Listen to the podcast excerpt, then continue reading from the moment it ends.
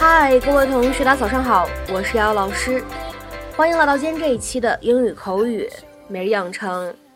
在今天这一期节目当中呢，我们来学习这样的一段英文台词，依旧呢是来自于《摩登家庭》的第三季第三集。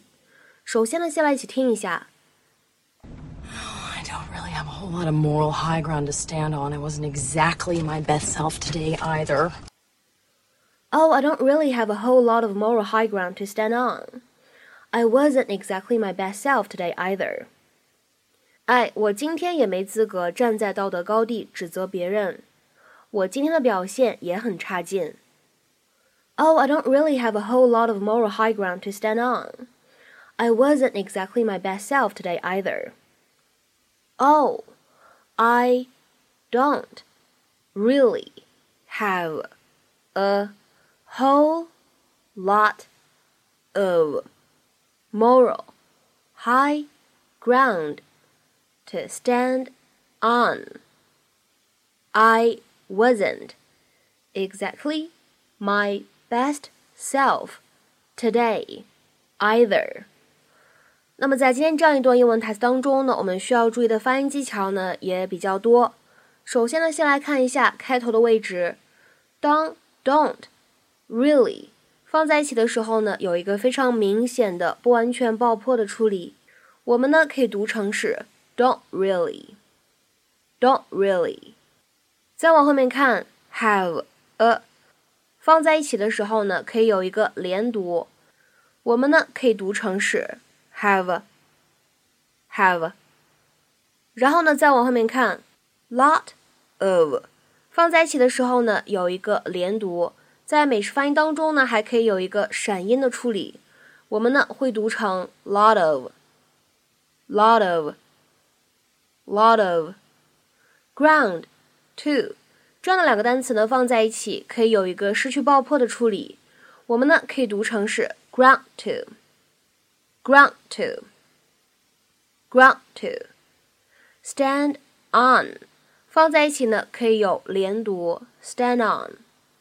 stand on wasn't exactly 放在一起呢可以连读，我们呢可以读成是 wasn't exactly wasn't exactly。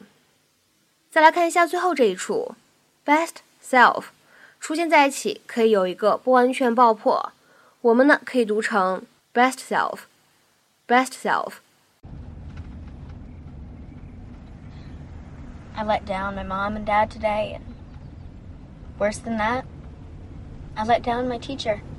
It's all my fault. Everything I touch turns to detention. I'm sorry, Mom. Me too. I don't really have a whole lot of moral high ground to stand on. I wasn't exactly my best self today either. All in all, not a great day for the Dunphies. Come on, Dad! Believe in yourself! You're making the impossible unimpossible! Phil, Oh my god. Don't even bother. He's in the zone. He can't hear you. Go, Dad! You got this!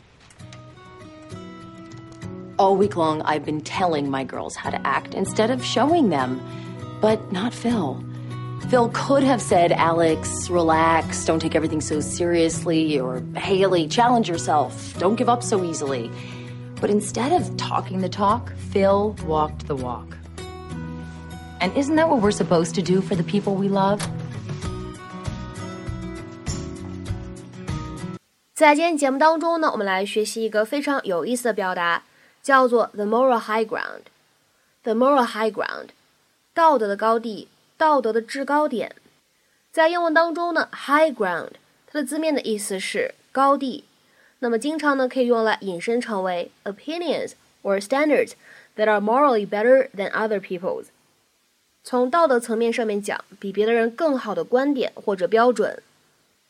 再比如说，我们来看这样的一条英文解释：a position of superiority over others, especially competitors or opponents，比其他竞争者、比其他对手都更具优势的地位、位置。